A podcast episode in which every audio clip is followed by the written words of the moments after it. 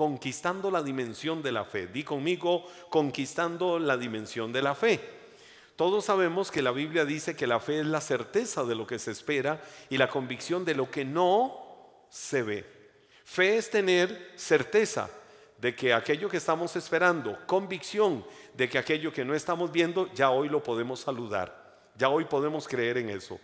Y yo tengo la certeza de que aquello que espero de Dios, ya en la dimensión de la fe lo tengo. Mis ojos naturales no lo están viendo, pero mis ojos espirituales lo están creyendo y lo están saludando. Tengo una firme convicción de que no lo veo, pero ya Dios lo vio porque Dios siempre se anticipa, Dios siempre va adelante y ya Dios vio aquello y yo hoy lo creo y lo estoy recibiendo y me adueño de esa verdad en el nombre de Jesús. Estás esperando una respuesta del cielo, estás esperando tu milagro, estás esperando tu sanidad, estás esperando buenas noticias, estás esperando algo grande y bueno de Dios, pues es el tiempo de levantar tus manos y saludarlo y decir, Dios, mis ojos naturales no lo están viendo, pero yo lo estoy creyendo en el nombre de Jesús. Y el Evangelio de Lucas capítulo 4, verso 18 y verso 19, la Biblia dice esto. Oigan a Jesús, cuando Jesús inicia su ministerio, dijo estas palabras. El Espíritu del Señor, hablando del Espíritu Santo, está a? Sobre mí. Y ahora mire la acción, porque me ha ungido. Di conmigo, me ha ungido el primer paso fundamental es el Espíritu de Dios en nosotros. El segundo paso, es recibir la unción del Espíritu Santo. ¿Con qué propósito? Para llevar la buena noticia a los pobres. Me ha enviado a proclamar que los cautivos, es decir, los esclavos, serán liberados. ¿Esclavos de qué? De cualquier cosa si hay algo que tiene el poder de Dios es que rompe cadenas, ataduras. Y luego dice que los ciegos verán tiempo de milagros tiempo de milagros, los ciegos van a ver, que los oprimidos serán puestos en libertad. El que tiene el corazón oprimido, cargado, derrotado, afligido, va a recibir libertad y que ha llegado el tiempo del favor del Señor. Yo esa palabra también la creo y en esta noche la traigo a tu vida. Quiero decirte, el tiempo del favor de Dios ha llegado. Hay un tiempo del favor de Dios que se ha soltado y yo quiero invitarte en esta noche para que creas a esa poderosa verdad y que lo digas con tus labios. El tiempo del favor de Dios ha llegado para mi vida. Vamos, activa tu fe. Habla con fe. Habla lenguaje de vida. Habla lenguaje de fe. El tiempo del favor de Dios ha llegado para mi vida. Yo lo saludo, yo lo creo y mis ojos de la fe lo están viendo. El favor de Dios se ha soltado y se ha desatado para mi vida en el nombre de Jesús.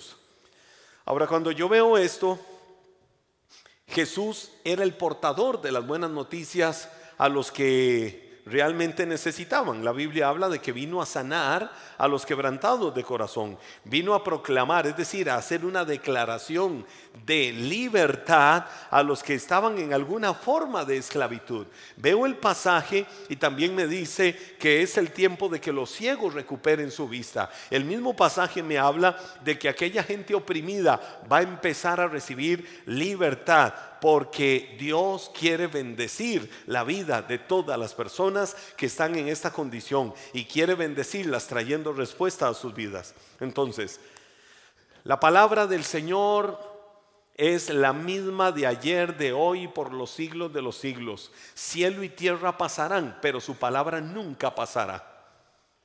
Y si cielo y tierra pasan, pero su palabra nunca pasará, esa palabra que fue dada hace dos mil años tiene vida hoy. Y si tiene vida hoy, hoy es un tiempo de milagros.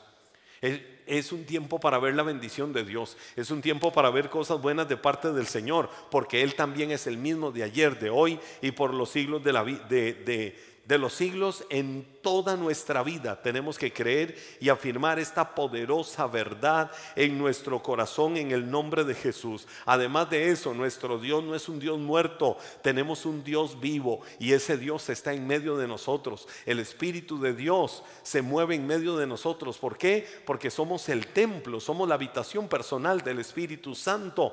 Y entonces podemos decir que su presencia es real en la vida de cada uno de nosotros. Ahora, para que suceda un milagro, para que suceda algo bueno de Dios, eh, Dios trabaja para quitar aquellas cosas que impiden que se pueda recibir. Te menciono dos ejemplos en la Biblia y es lo que quiero que tengas como un fundamento en esta noche. ¿Qué es lo que yo debo de entender? ¿Qué es lo que debo de creer?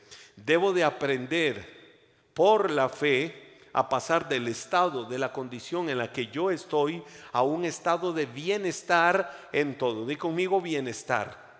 ¿Cómo yo entro a un estado de bienestar en todo? La Biblia dice en el Evangelio de Mateo, capítulo 8, Mateo capítulo 8, versos 2 y 3, o del 1 al 3. Dice la Biblia, al bajar Jesús por la ladera del monte, imagínense ustedes, apliquemos el poder de la observación.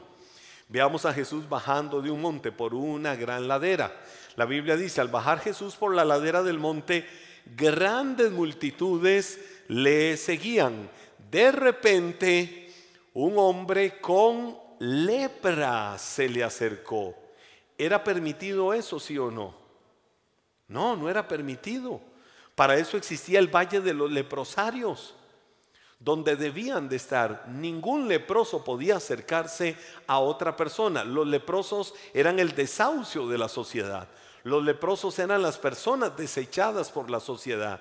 Tenían que irse al valle de los leprosarios hasta que murieran. O si en el valle de los leprosarios sucedía algo y se sanaba, entonces luego el leproso tenía que presentarse donde el sacerdote. Y había todo un sistema de ritual eh, donde el sacerdote le decía que era el proceso que tenía que seguir hasta que fuera totalmente limpio y reinsertado en la sociedad.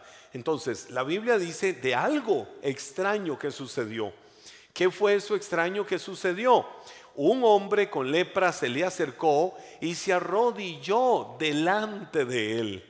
Señor, dijo el hombre, si tú quieres, si tú quieres, si tú quieres, mire lo que él le pregunta. Es una pregunta afirmación. Señor, si tú quieres, puedes sanarme y dejarme limpio.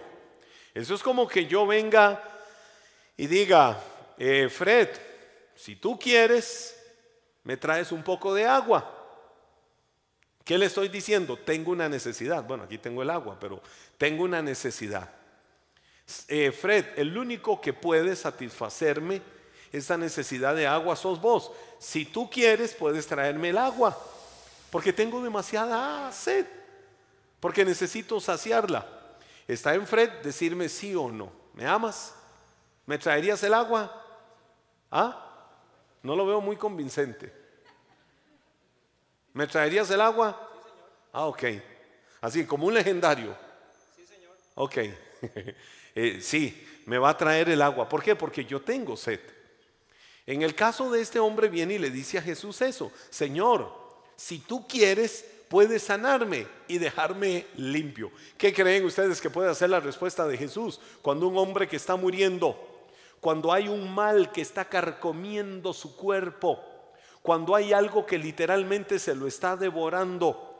Y este hombre atrevido, sin importar su condición, vino y se arrodilló delante de Jesús y le dijo, Señor, si tú quieres puedes limpiarme, puedes sanarme. ¿Cuál fue la respuesta de Jesús? Jesús extendió la mano, mire lo que le dijo, Jesús extendió la mano y lo tocó. Jesús extendió la mano y lo tocó. Ya nos pusieron ahí el pasaje para que ustedes lo vean también. Jesús extendió la mano y lo tocó. ¿Y qué le dijo Jesús?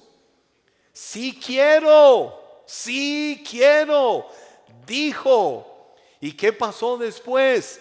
Queda sano. Al instante la lepra desapareció. Ahora, ¿de dónde vino todo? De un paso de fe. Te quiero decir algo, ¿es la voluntad de Dios sanar? Sí, es la voluntad de Dios sanar. La palabra del Señor es la misma por siempre, sí, la palabra del Señor es la misma siempre. ¿Cambia Dios su palabra? No, Dios no cambia su palabra. Él es médico divino. Dios usa también la sabiduría médica. Pero la voluntad de Dios es sanar, la voluntad de Dios es libertar, la voluntad de Dios es traer una renovación total a la vida de aquel que está enfermo. Entonces la palabra lo que nos está mostrando, lo que nos está revelando es a un hombre que da el primer paso y viene a él y le dice, Señor, si quieres, puedes sanarme. Vuelvo a preguntar, ¿será la voluntad del Señor sanar sí o no? ¿Qué fue la respuesta que Jesús le dio? Jesús le dijo, quiero, quiero. ¿Sabe que el 80% de las consejerías de Jesús fue hacer una pregunta? Eh, a veces nosotros creemos que nos tienen que dar una consejería largometraje, dándonos 50 puntos de consejería y Jesús la resolvía fácil. Jesús mismo le preguntaba a la gente eh, lo que la gente quería. Pero en este caso el hombre vino e invirtió el proceso y le, y le dijo a Jesús, Señor, si tú quieres, puedes sanarme. ¿Qué le respondió Jesús al, al hombre? Sí quiero. Ese sí quiero lo respondió el mismo que te salvó, el mismo que te redimió, el mismo que te dio la vida eterna, el mismo que está en esta noche, en este lugar, para poder sanar cualquier mal del cuerpo y para poder hacer la obra perfecta, porque Él no cambia, porque Él sigue vivo, Él no murió y se quedó postrado, Él se levantó de la muerte, la muerte no lo pudo doblegar, la muerte no lo pudo vencer, hoy vive y reina, y reina por los siglos de los siglos está sentado en su trono. Él escucha la oración del justo. Él es el abogado delante del Padre para cada uno de nosotros. Por eso crea su palabra, crea su verdad. Él sí quiere hacerlo. Ahora el leproso, símbolo de qué? Un hombre marcado en su piel. Un hombre sin sensibilidad en su piel. Imagínense la tristeza de que cómo pudiera estar carcomido eh, todo su sistema nervioso, cómo aquello venía destruyendo, cómo la lepra venía dañando y venía marcando la vida de ese hombre. Ahora, hoy, cuando yo veo esta situación, ¿cuánta gente hay leprosa en la vida? Hoy hay leprosos por todo lado. Usted no se va a encontrar un leproso quizás porque llagas purulentas están por todo su cuerpo carcomiéndole, serán los menos.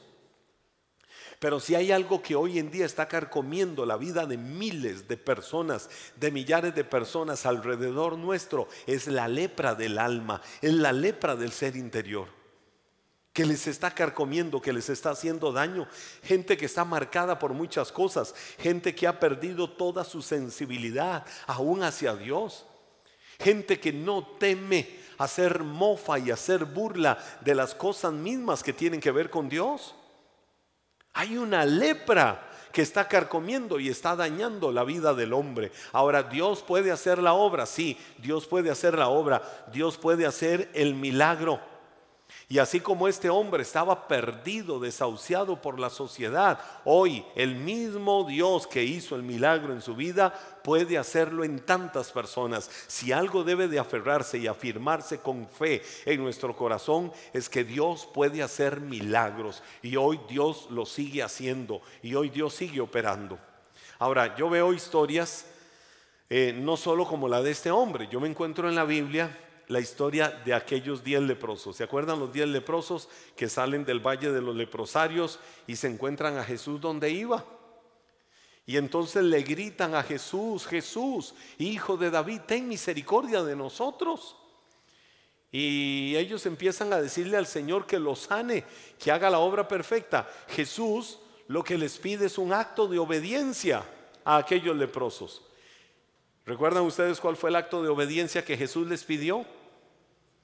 Vayan, preséntense delante del sacerdote. Ahora, miren, miren, miren cómo sucede esto. Mau, ven acá. Vean cómo sucede esto. Están los diez leprosos y resulta que se presentan delante de Jesús a pedirle misericordia. Salen y se asoman desde el Valle de los Leprosarios donde ven a Jesús pasando y le piden que tenga misericordia de ellos. ¿Cuál era la condición de ellos? ¿Cómo estaban? Estaban enfermos. Había un mal, había una lepra. que lo estaba carcomiendo. Había una lepra que lo estaba dañando. Había una lepra que era purulenta en su cuerpo. Jesús los ve y ¿saben qué les dijo Jesús? No les dijo, yo te sano. Jesús no les dijo a ninguno de estos hombres, recibe tu sanidad, recibe tu milagro, ahora mismo. No. Jesús los vio con su lepra y les dijo, vayan, preséntense al sacerdote. Eso fue lo que Jesús les dijo. ¿Qué les demandó? Un acto de obediencia. Miren esto, ¿qué les pidió? Un acto de obediencia. Di conmigo un acto de obediencia. Entonces esos leprosos, ¿qué tenían que hacer? Ir a presentarse. Ir a presentarse delante del sacerdote. No dijeron, Señor, pero no queremos presentarnos delante del sacerdote. Lo que queremos es que nos limpies. Lo que queremos es que nos sanes. Lo que queremos es que nos quites la lepra que está en nuestro corazón. Ellos no cuestionaron. A pesar de su lepra, Jesús les dijo, vayan, preséntense delante del sacerdote. porque un acto de obediencia? Porque el acto de obediencia implicaba dar pasos, caminar. ¿Iban con lepra, sí o no? ¿Llevaban lepra, sí o no? Pero ¿qué estaban haciendo esos hombres? Avanzando. ¿Qué estaban haciendo? Dando pasos de fe. Estaban avanzando, estaban dando pasos de fe. Era ilógico, era irracional, era estúpido. Era lo más incoherente que esos hombres fueran donde el sacerdote, porque al sacerdote se presentaba el ex leproso, no el leproso. Era el ex leproso el que iba al sacerdote para decirle, míreme, estoy limpio, ya no tengo lepra, ahora sí, eh, eh, practíqueme todo el proceso de purificación, eh, dígame todo lo que tengo que hacer durante siete días, aquello de, los sacrificios que hacían y pasaban el hisopo sobre su cuerpo. Yo no sé si ustedes recuerdan cuando di el tema de los siete poderes de la sangre de Cristo y, cómo le daban todo el proceso de purificación y le decían lo que tenía que hacer durante algunos días para volver a reinsertarse en la sociedad. Pero este caso era diferente y lo que quiero es que vayas viendo lo que Dios quiere que veas en esta noche. Hay algo poderoso que Dios quiere que veas en esta noche y yo no sé si alguno ya lo está captando en su espíritu. ¿Cómo estaba el hombre? Vamos a ver, ¿cómo estaba el hombre? ¿Cómo estaba? Enfermo. ¿Tenía lepra, sí o no? ¿Fue humanamente ilógico lo que Jesús le pidió al hombre, sí o no? Fue ilógico humanamente lo que Jesús le estaba demandando al hombre. ¿Por qué? Porque le estaba diciendo, perdón, a los diez hombres, vayan, preséntense delante del sacerdote. Tenemos lepra, Estamos mal, sentimos que nos estamos muriendo, pero para allá vamos. Si Él dice que lo hagamos, para allá vamos. ¿Y qué dice la Biblia? Que al que cree, todo le es posible. ¿Qué es lo que necesitamos nosotros? Activar la fe. Entonces, iban caminando los hombres. Todos iban. Va muy emocionado el leproso me dejó botado. Iban caminando los hombres y todos iban ahí hablando seguramente, mira, si él dice que vayamos donde el sacerdote, hagámoslo. Era porque, más fácil que nos sanara, pero fue la orden que nos dio. Pero y si él dice que lo hagamos, avancemos. De un momento a otro avanzando, se dicen, hey, hey, ¿qué pasó? La lepra, ¿dónde está? ¿Qué pasó con tu lepra? Estamos sanos. Ey, ya no tenés las llagas, ya no estás carcomido, todavía olés mal, pero... Pero ¿qué pasó? Se me quita bañando. Ey, ya no hay lepra. Amén. Ahora, ¿fue un milagro, sí o no? Sí, amén. Ahora, ¿por qué sucedió el milagro? ¿Por qué sucedió? Porque ellos creyeron a una palabra.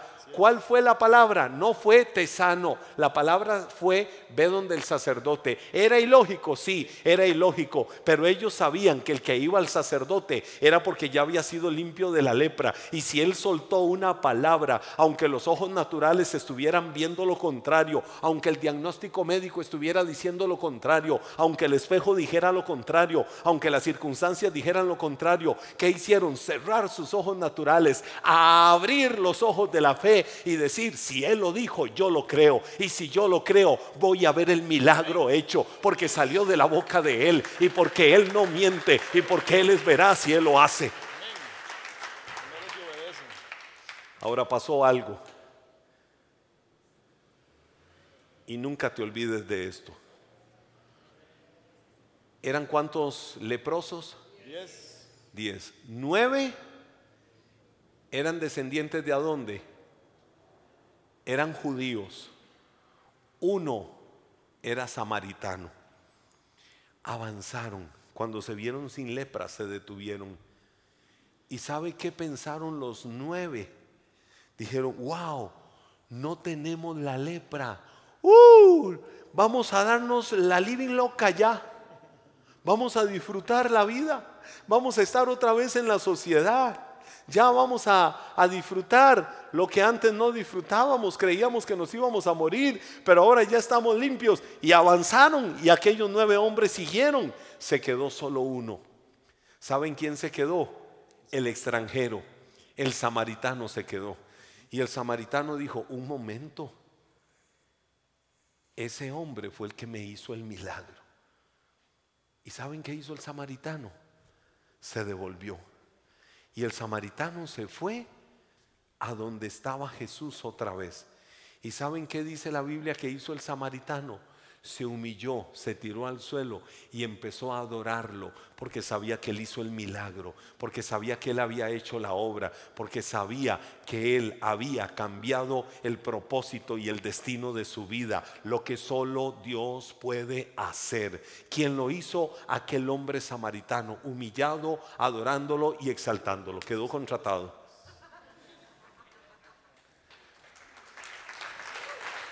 Ahora, ¿Qué te quiero decir con esto? Qué fácil es para el ser humano tener a un Dios bombero que le apaga un incendio y así que se lo apagó, le dice, wow, hiciste el milagro, que Dios te lo pague, nos vemos. Y se va. Eso hicieron aquellos nueve, aquellos nueve judíos. Eso hicieron. Fueron unos desgraciados. ¿Sí o no? Pero un extranjero dijo, yo no puedo dejar pasar esto. Él me hizo el milagro. Y lo primero que tengo que hacer en mi vida es adorarlo, exaltarlo, darle a Él todo el honor, darle a Él toda la gloria. ¿Y sabe qué sucedió? Viene lo más maravilloso. Wow. Aquí viene lo más poderoso. Jesús una vez dijo, ¿qué haces con ganar el mundo entero y perder tu alma en condenación? ¿Sí o no?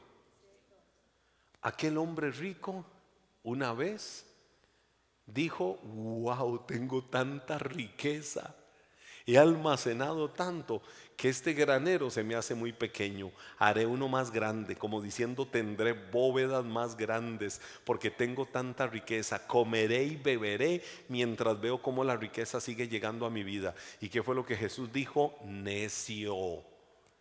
Esta noche vienen a pedir tu alma y todo lo que tienes. ¿De quién será?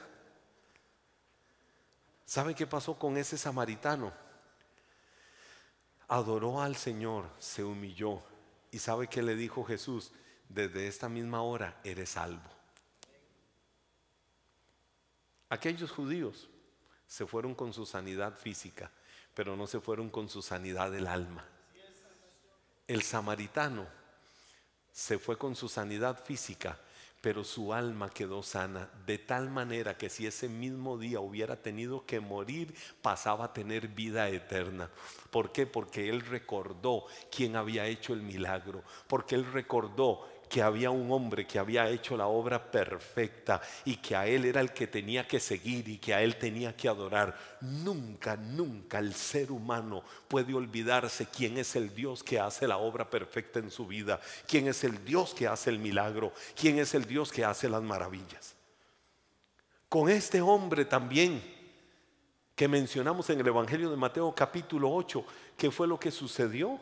Él lo vio y él entendió quién era Jesús de tal manera que le dijo, si quieres, puedes hacerlo. ¿Sabe qué activó ese hombre? Las fibras más profundas del corazón de amor de Dios por cada uno de nosotros. ¿Cómo Dios no va a querer darnos las cosas buenas a nosotros en esta vida? Si sus pensamientos son de paz, son de bien, son para darte el fin que esperas. Bastó una palabra. No, fue de grandes discursos elocuentes diciéndole, oh Señor, yo soy un leproso y tú eres un Dios grande, sublime, maravilloso, poderoso. Eso es lindo para adorarlo y reconocerlo a veces. Pero no le llegó con mucho bla, bla, bla, bla, que a veces se convierte en mucha religión. No le llegó con lenguaje litúrgico. No, no, nada más lo vio y le dice, Señor, pura vida yo sé quién eres. Eres el Hijo de Dios. Yo sé que haces milagros. Yo sé que cambias el destino de la vida. Si quisieras puedes sanarme a mí también. Y Jesús le dijo, sí quiero. Y en aquella misma hora la Biblia dice que el hombre quedó totalmente sano y limpio de la lepra, porque así trabaja Él. ¿Qué fue lo que hubo en el corazón de aquel hombre? No hubo religión, en el corazón de aquel hombre hubo un, corazón humillado, un corazón quebrantado delante de él. Y mira lo que dice el Evangelio de Mateo capítulo 9, versos 27 y 30. Eh, ¿Cuál es este punto que tocó? Debemos de anhelar o debemos de pasarnos a un estado de bienestar en todo. ¿Cómo lo logramos? Humillándonos delante de Dios, reconociendo su grandeza. Ahora, pásate a otra forma de ver la vida. Pásate, número dos, pásate a otra forma de ver las cosas. Tienes que aprender a ver las cosas desde la perspectiva de Dios. Mateo capítulo 9, versos del 27 al 30 dice la Biblia. Cuando Jesús salió de la casa de la niña, eh, Jesús llegó un hombre, un oficial, a pedirle que sanara a su hija, que estaba a punto de morir. La hija murió. Jesús fue a su casa e hizo el milagro. Mientras Jesús hablaba con el hombre, vino aquella mujer que estaba enferma de flujo de sangre y también hizo el milagro. Pero luego de que Jesús sale de la casa de la niña, porque hizo el milagro de resucitarla, dice la Biblia que lo siguieron dos hombres ciegos, quienes gritaban, Jesús, hijo de David, ten compasión de nosotros. Entraron directamente a la casa donde Jesús se hospedaba y él les preguntó, miren, los hombres fueron atrevidos, di conmigo atrevido. Hay que aprender a ser atrevidos. Eran ciegos. La ceguera les impidió avanzar y seguir a Jesús. No, no les impidió. Fueron atrevidos, sí, ¿por qué? Porque entraron a la casa. Ahora entraron por el milagro. No significa que, que se está gestando una doctrina de que entre a la casa de cualquiera cuando le dé la gana. Dice la Biblia, entraron directamente a la casa donde Jesús se hospedaba y él les preguntó, ¿creen? Miren a Jesús dando consejería. Estas son las consejerías de Jesús, haciendo preguntas. ¿Creen que puedo darles la vista? Sí, Señor, lo, lo creemos. Entonces él les tocó los ojos y dijo, debido a su fe, así se hará. No se encontraron a un Jesús dándoles una cátedra. Miren, ustedes dos, ¿por qué estarán ciegos? ¿Será que andaban mal portados? ¿Por qué están ciegos? ¿Será que ustedes son unos hijos de la rebelión? Cuéntenme un poco la historia de su vida para saber a dónde se gestó la ceguera. Cuéntenme a ver qué fue lo que sucedió para que viniera maldición de ceguera. Si fue que nacieron ciegos, si fue que en algún momento perdieron la vista, porque la pudo haber, pudieron haber perdido, qué fue lo que pasó y Jesús dándoles toda una cátedra para saber dónde estaba el problema. No, Jesús fue práctico. Di conmigo, el Evangelio es práctico. Jesús fue práctico y nada más se sentó y les dijo, eh, ¿ustedes creen que yo los puedo sanar? ¿Ustedes creen que yo puedo hacer el milagro? ¿Y qué le respondieron los hombres? Sí, Señor, creemos. Hubo grandes discursos. No, fue algo fugaz. Sí, Señor, lo creemos. Listo. La Biblia dice que se acercó, los tocó y quedaron en ese mismo momento sanos. El Señor hizo el milagro, el Señor hizo la obra perfecta. ¿Qué es lo que Dios está buscando nada más? Un corazón sencillo, un corazón dispuesto que diga, Señor, yo te creo, yo creo que tú haces el milagro, yo creo que haces la obra perfecta y esta noche es para creerte y esta noche es para saber y entender que la obra que tú empezaste, aunque mis ojos naturales no la ven, abro los de la fe y los saludo. Viene porque viene mi milagro, viene porque viene mi respuesta, viene porque viene mi sanidad, vienen porque vienen los cielos a abrirse para que llueva la bendición de Dios sobre mi vida, Señor. Yo creo, saludo las buenas noticias, noticias de libertad, noticias de rompimiento de cosas que se tenían que romper y en esta misma noche salgo de este lugar afirmando esta palabra y creyendo a esta palabra. ¿Qué voy a hacer de inmediato? ¿Qué voy a hacer mientras tanto? Obedezco. Y obedecer es caminar contigo obedecer es adorarte. Y obedecer es humillarme bajo tu poderosa mano. Y tú te encargarás de la parte que tienes que hacer. Yo no voy a forzar nada. Tú vas a hacer la obra y la vas a hacer perfecta. Y la Biblia dice, el que comenzó la buena obra, la perfeccionará hasta el día en que Cristo regrese. ¿Alguno puede creer en esta noche a esa palabra? ¿Alguno la puede creer? Quiero que te pongas de pie. Yo me encuentro un evangelio sencillo y práctico. Mire, a veces queremos volvernos tan profundos, tan profundos, tan profundos, tan profundos.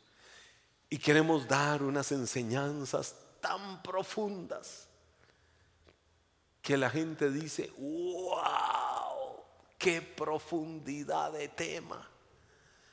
Wow, qué Señor tema ese fue tan profundo que no entendí nada. Y viene el Señor y dice, y yo tampoco. El Evangelio es sencillo. El Evangelio no necesita estructuras y dogmas y un montón de cosas. Que necesita un corazón que levantando sus manos le diga, Señor, yo te creo. Porque hay un Dios ya dispuesto para decir, yo quiero hacerlo. Yo quiero hacer el milagro.